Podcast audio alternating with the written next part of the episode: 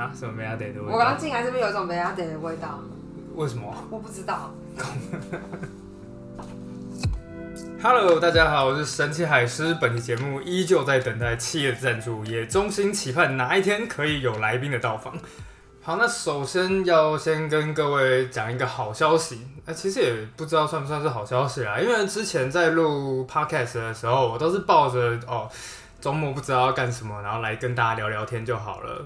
所以我完全不知道要怎么样看自己的排名，一直到有一天我闲来无事，然后就其实就是昨天啦，打开了 Spotify，突然间看到排行榜，我就心想说，我会不会在上面啊？接下来一看之后，然后就是当然前五十名什么都没有，一百名，接下来突然间发觉在一百五十名上面居然就是海狮说。所以就是想要趁这个机会，然后跟大家道个谢，就是感谢大家的支持与鼓励这个样子。好，那接下来就开始我们今天的故事吧。今天要讲什么东西呢？其实我自己也是蛮纠结的，因为上一集我发了一个慕尼黑奥运，那个时候反应其实还算蛮不错的，但是问题是下面好像有人讲说。啊，这个东西，这个故事实在是太沉重了，有没有什么轻松惬意一点的东西？我那时候一听了之后就想一想，哎、对，好，那这个礼拜我来讲一点轻松的东西好了，就花了一整个礼拜的时间，不断的找，不断的翻，我突然发现一件事情，居然整个历史没有轻松有趣的东西。是的，我们的人类历史就是一个他妈的大悲剧，在每一个时代里面，每一段故事里面，总是有什么人死去，总是有一些人心碎，而那些家庭和乐、风光雪月的东西，好像不知道为什么总是不会出现在历史的书籍里面。我知道一定有，但是就是比较不引人注意。但其实我自己本人不是这个样子的，大家认识我的人都知道，我本人其实还蛮强的。所以这一次呢，我就决定我要来讲一个我自己的亲身故事，讲的是大约在三年前，我莫名其妙的就在自己的母校成功大学里面当一个猛鬼侦探的故事。好，那接下来就让我们开始这个有趣的经历吧。事件发生的地点呢是成功大学的男生宿舍。有去过台南的成大，大家都知道，成大里面其实有非常多的校区，光复校区、胜利校区，巴拉巴拉巴拉之类的。在其中最大的校区叫做光复校区，里面有两栋造型非常奇特的男生宿舍。如果你打开 Google Map，从上往下看过去的话，就会发现这两栋宿舍基本上呈现两个人字形。关于这栋宿舍的都市传说非常的多，不过在当年我大一刚进去的时候，我什么都不知道。作为一个刚考上国立成功大学的小大一，我们的心情当然是非常的兴奋，尤其是我，因为对我来说，我考上成大基本上可以算是一个奇迹。当年我在考指定考科的时候，因为前一天晚上实在是太紧张了，我完全睡不着。当天凌晨两点，我还爬起来问家人能不能带我去什么地方买安眠药。结果果然考试当天，我整个精神不济，在考英文的时候，我竟然睡着了。那个时候我的英文成绩有够烂，就算我状态超好的跑去考模拟考，从来也都是大概均标或者是低标二三十分、三四十分这个样子。但等到我在指定考科的英文考试上整个惊醒之后，我突然间发觉我的第二大题文法选填完全没写，然后还有最后一大题的阅读测验也完全没写。在那一瞬间，我几乎可以已经看见南洋街重考班的身影。不过就在那惊险的一刹那里面，耳朵突然有一个声音对我讲说：“反正倒扣不会扣到零分以外，所以与其什么都没写，你不如就猜吧。”接下来在那个时候，我看的文法选填，通常我都会按照就是我看到的文法书这样写。当然，大概十题里面总共会错个七八题左右。然而那个时候我在写的时候，我只看说哪一个念起来比较通顺，接下来我就填那个答案。十题里面我猜了八题，你猜猜我对了几题？八题，对我居然全对。后来阅读测验的时候，我也是文章完全没有看，我只看了选项，然后就选了十五题，我猜了十三题还是十二题左右，反正也是对个八九题。等到成绩一出来之后，我马上就被高中同学就抓去椰子树前面阿鲁巴。总而言之，我就这样子幸运的赛到了成功大学历史系。但就在九月，我和另外一个也考上台南学校的同学一起进入成大的宿舍的时候，我就走进了这一栋。我的同学他的八字比较轻，所以他对那一些有的没的东西比较敏感。等到一走进去之后，电梯门一打开，映入眼帘的就是一片漆黑的长廊。他突然间就。在电梯里面，然后完全不往前走。我那时候就很纳闷，我先问他说：“你干嘛？”接下来他就说：“我们可以赶快走吗？”那时候我不知道发生什么事情了，所以我就放了一下行李。接下来我们就赶快离开那栋宿舍。等他一走出去之后，他就跟我讲，他突然间有种不太舒服的感觉，感觉那里面曾经发生过什么事。哎，拜托，我还要在那边住一年呢。不过随着开学之后，我很快就把之前同学的疑虑抛到九霄云外，开始了在历史系各种愉快的生涯。那个时候呢，成大有一个俗语，我也不知道到底是真的还是假的，反正就是一个学长跟我讲的，叫做“不怪不读历史系”。我不知道这个传言到底是真是假。不过在我读书的那四年里面，怪人真是他妈超多的。突然间想起来，我好像当年也被学弟妹曾经当成是一个怪学长之一。不过，anyway，这不是重点。重点是呢，在那所学校那个系里面，很多学长其实都很聪明，读了非常多的书。但是在读太多书的时候，人就会开始变得怪怪的。尤其是历史期，人就会开始想象自己曾经在那一个年代里面，真的。我有一个学长，他真的读书读到自以为是秦始皇。事情的发生呢，是在一场大教室课，那是各个年级里面都有的，一二三四年级。在中场休息十分钟的时候，我突然间就看见了那个传说中的学长，他很明显就是要往厕所的方向走，不过他走路的姿势很奇怪。像我们一般就是正常这样走路，但是他就是扶着墙壁一瘸一拐，好像在拄着腰这个样子，就是慢慢的走过去。其实，在那个时候就已经有其他学长警告过我说，当这个学长摆出一些奇特的姿势或者是奇特的动作的时候，你不要理他，继续做你的事情就对了。但那时候我忘记了，我擦肩而过的那一瞬间，我就问他说：“学长你在干嘛？”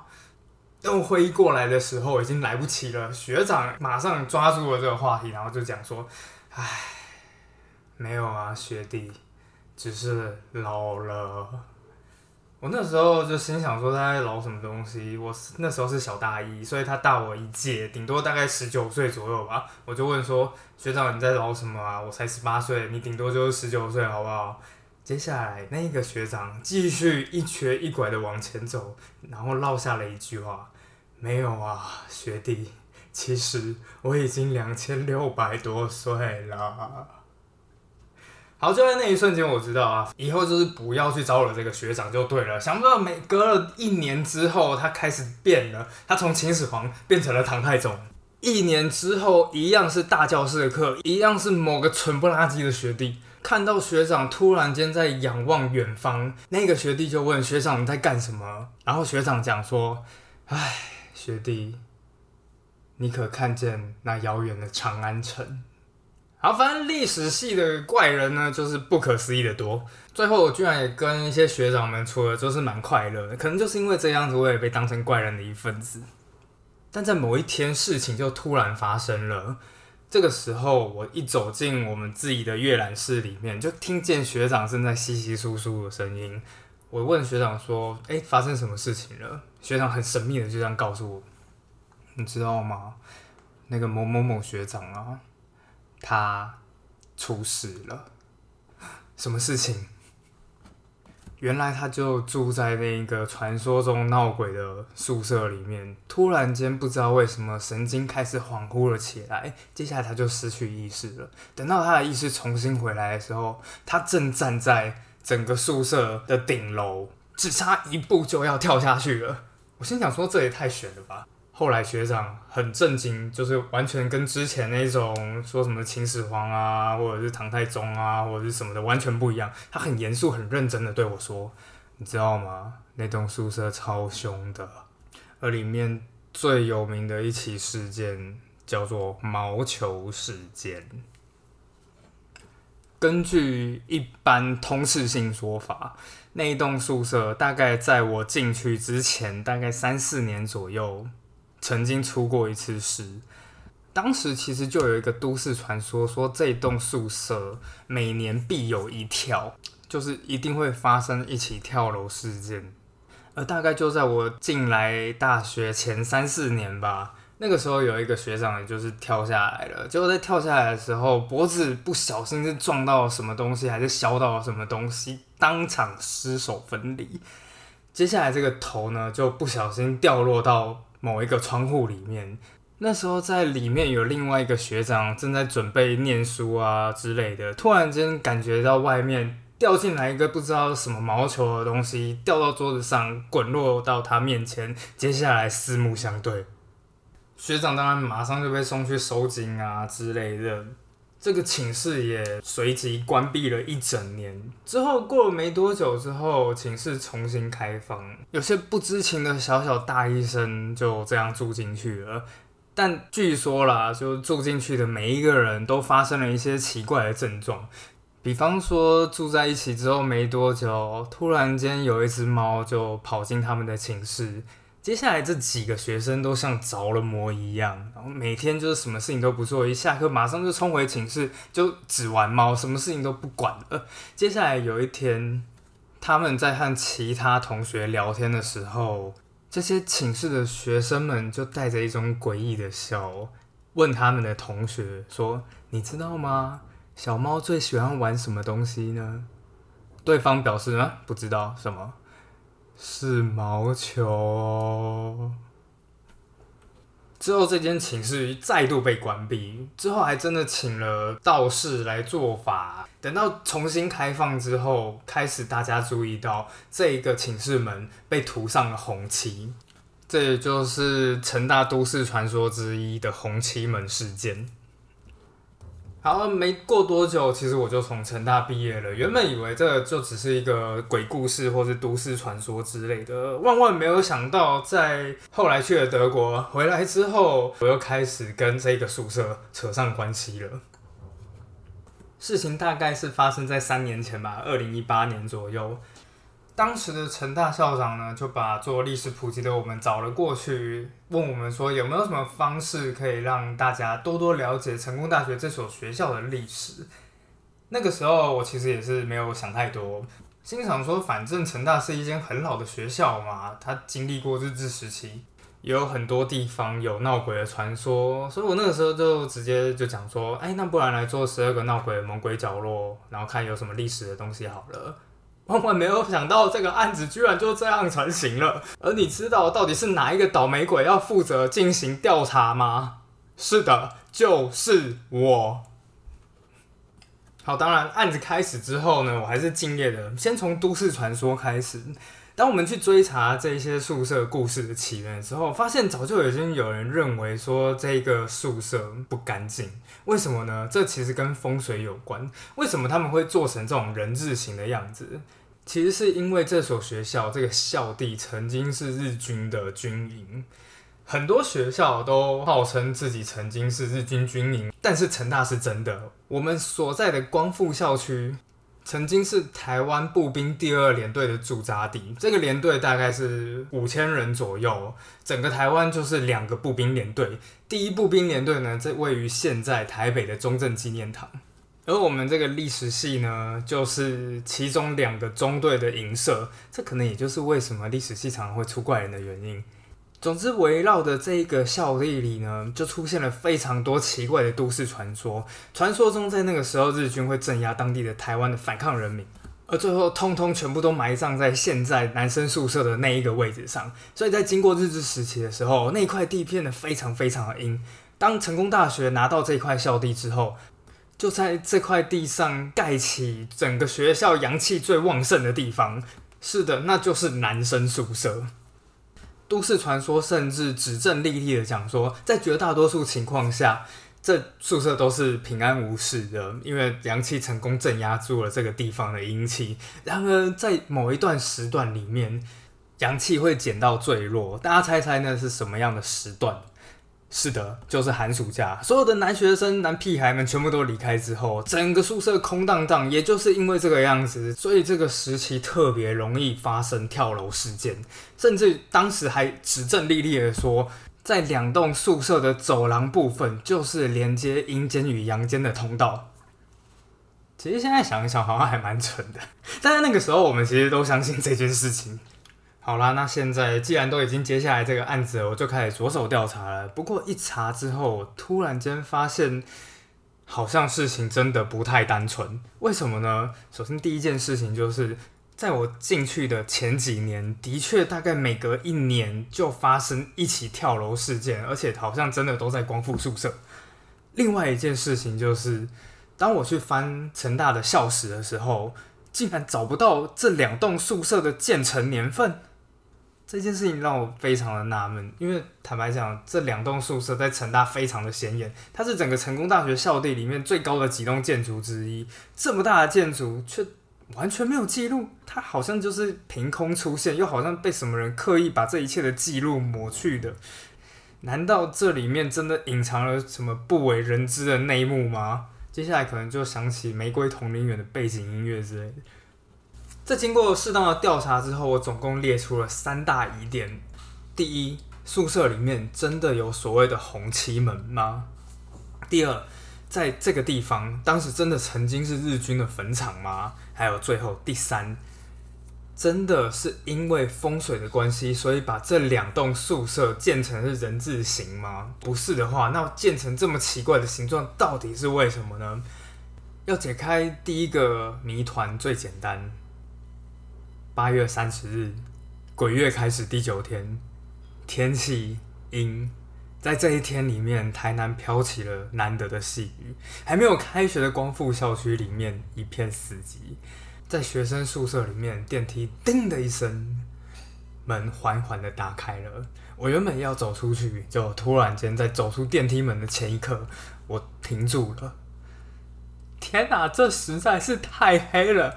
那整栋宿舍都是一片阴暗，因为窗户全部都在寝室里面，然后那时候门全部都是紧闭的，唯一的光源就是在最尽头、最尽头那看起来像隧道的尽头上面有一丝阳光这样出来。我一边朝着都市传说里面的事发现场，就是那一座红漆门，缓缓前进。另一边双手又不禁开始合十，然后一边对着旁边每一个地方这样拜一下，说：“不好意思，学长，学术研究，学术研究。”接下来缓缓前进，缓缓前进，距离那个红漆门只剩下三个寝室，两个寝室，一个寝室。啊！哦哦哦，好可怕，好可怕！好，但是那一个门看起来就跟旁边普通的房门一模一样。没有红漆，没有符咒，什么东西都没有。在那一瞬间，我心中突然间有点踏实了，至少三个谜团之一的其中一个已经解开了。我又开始去搜寻这一块地方到底是不是曾经的日军刑场，或者是埋尸体的地方。这个时候呢，我们就开始用。一些很学术的东西，然后做一些很不学术的事情。比方说光复宿舍的部分，我就透过了中央研究院地理资讯科学研究专题中心找到了一个酷东西，它叫做台南市百年历史地图，而且它是在网络上面，所以你可以直接套 Google Map 看现在地方在哪里。后来发现，自从一九一一年开始，日军就在我们现在学生宿舍那一块地方规划了将官宿舍。也就是差不多军官宿舍这样子的概念，所以扣除日军会变态到在自己家门口前面杀人，然后把尸体埋在自家的床底下这个可能性之外，这个地方基本上从来都不是日军的刑场。那最后一个奇怪的一点就是，当年成功大学为什么要在这块地方建立起一个这么特殊的人字形建筑物呢？后来，当我去翻历史校刊里面，我终于在一九八零年代的校刊里面找到，哦，这一栋建筑物就是在那个年代建成的。不过校刊写的很模糊，他写我们他们即将建造一栋大型的学生宿舍大楼，总共有地上十层，地下一层，约三千四百平，建于光复校区之内。最后是这一句话，由三大建筑师事务所所设计。那个时候我花了三天三夜，心想说，到底三大是哪三大？台南三大、南台湾三大、台湾三大，我整整找了他三天三夜都找不出来。一直到有一天在上厕所的时候，突然灵机一动，掏出手机 Google 一下。原来那栋建筑师事务所就叫三大，对我这三天花的还真是有意义啊。后来在他们的作品集里面，三大建筑师事务所开宗明义的就讲了光复宿舍的设计原理。这间宿舍采用 Y 字形配置，以最小接触面面临嘈杂的马路及纵贯铁道，以分散的三翼将彼此间的干扰化解于无形。懂这句话是什么意思吗？原来就是因为男生宿舍实在是太吵了，他们用 Y 字形根本就不是人字形的配置，来减少彼此的干扰。结果在二三十年后，竟然被绘声绘影的传出人字形，然后因为风水，所以中间甚至还设了一个八卦阵。一直到这边谜底总算完全解开了，就是这栋宿舍从头到尾跟风水跟闹鬼一点关系都没有。至于为什么有一年一跳的这种都市传说呢？原来在一九八零年代，整个成功大学除了那两栋学生宿舍以外，最高的楼层是二楼。这也难怪，如果有跳楼事件发生，一定都发生在这两栋宿舍里面。好，至此真相就完全大白。至少就我大概在去年回到成大母校演讲的时候，问他们现在这个宿舍还有没有闹鬼的事件。他们回复，现在基本上都没有听过这个说法了。好，不过呢，虽然这栋学生宿舍真的跟日本人无关，不过在整段故事的最后，我还是要分享一个稍微有点感人的时间。在整个成大的历史里，其实真的有这么一块地方，是日本人留给成功大学的。在做这个案子的时候，我曾经去访问成大前馆长楚晴辉老师。那个时候，他就说起了一个故事，那是他在为博物馆服务这么多年最难以忘怀的一件事情。时间是二零一一年十一月十一日，那一天是成大八十周年的校庆。这天对成大、对博物馆来说，都是一件非常重要的日子，因为在校庆典礼上面出现了一群神秘嘉宾。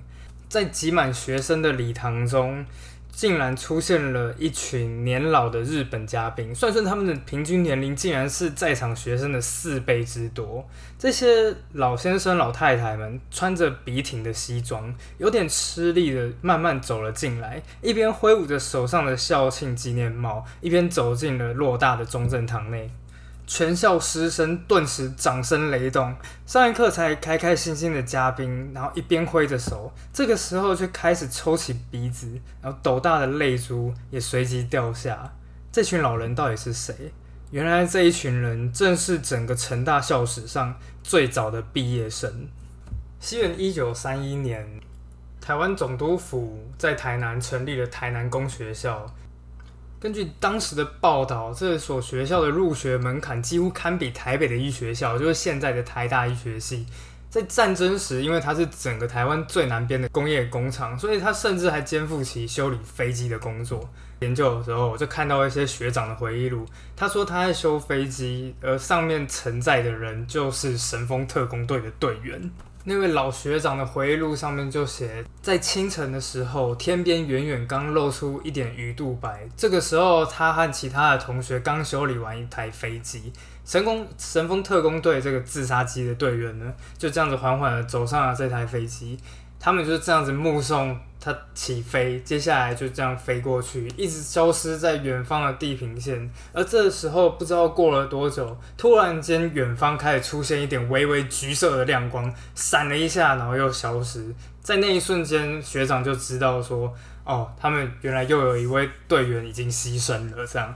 整个描述非常的具有画面感，而也就因为这个样子，所以当美军在轰炸台南的时候，台南工学校就是当时的重点目标之一。然而到一九四五年八月十五日，这一切都结束了。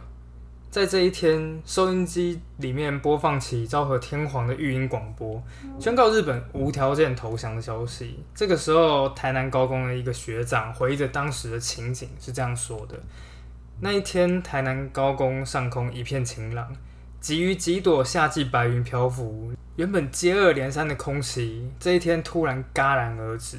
在听到广播后，有些人握紧拳头，捂着眼睛。想尽办法忍住眼泪和午夜声，但我却没有流下一滴眼泪。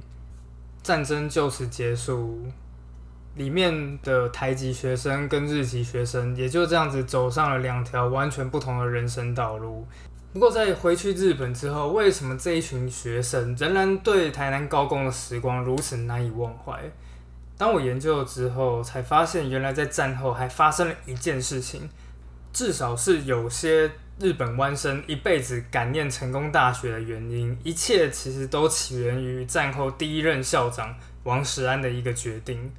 一九四六年初，当时三十七岁的王石安来到了这一片残破的台南工业专科学校。那个时候，根据他自己的回忆录，他说司机把他带到一片废墟正中，然后他正纳闷说这到底是哪里？结果后来别人就跟他说欢迎来到台南工业专科学校，他当然整个人就傻住了。接下来，他就开始各种艰苦的战后重建工作。因为王石安本人是留学德国的，所以他千方百计的从中国大陆找一些留德的人才。不过，通常这些人才到台北的时候，都会被另外一个留德的，就是台大的傅斯年给半路截胡。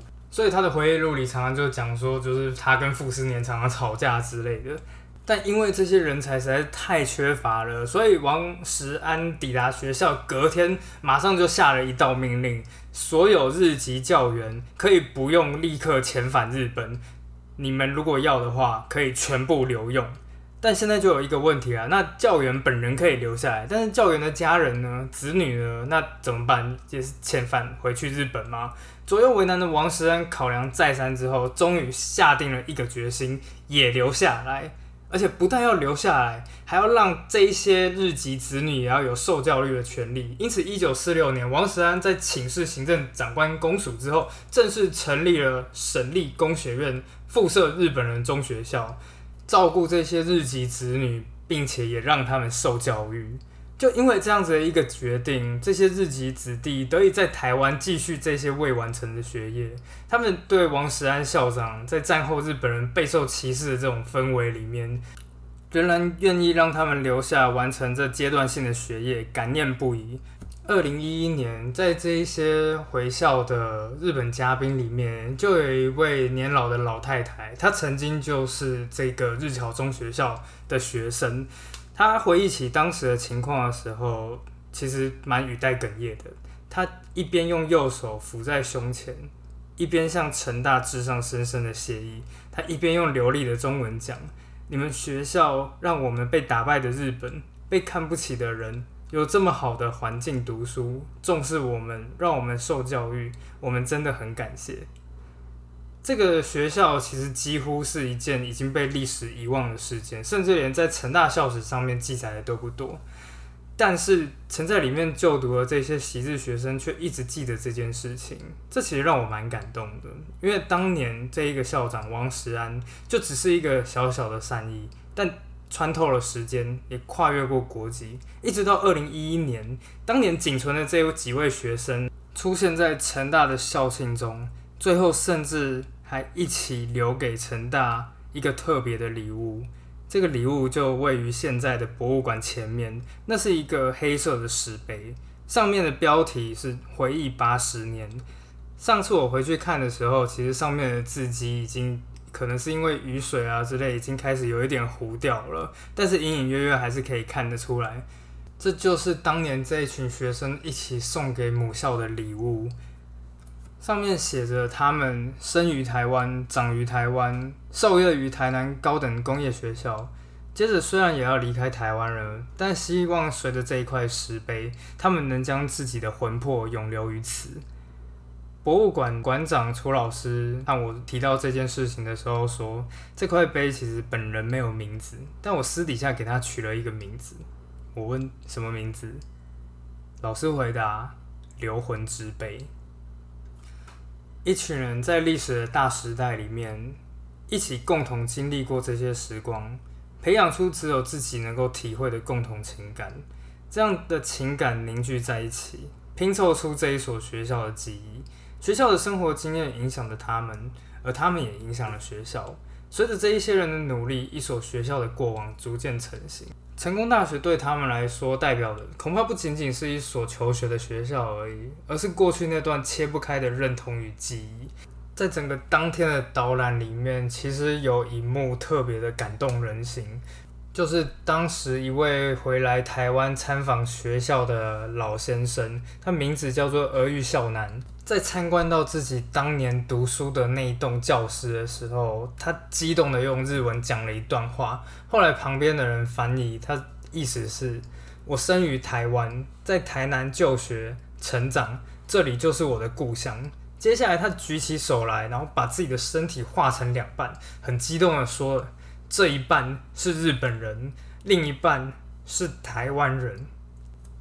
好啦，这就是我在之前的那个案子里面印象最深刻的两个故事。一个是之前原本以为是日本人，就跟日本人毫无关系的学生宿舍；另外一个就是真正跟日本人有关的一起，算是蛮感人的事件吧。那我们这个礼拜的故事就到此结束啦。下个礼拜我在想。大家觉得就是印第安纳琼斯那个纳粹搜寻圣杯的故事如何呢？当然，我们还是就是看看到底会发生什么事吧。搞不好下礼拜有什么更有趣的故事被我发现了也说不定呢。那我们就下周再见啦，拜拜。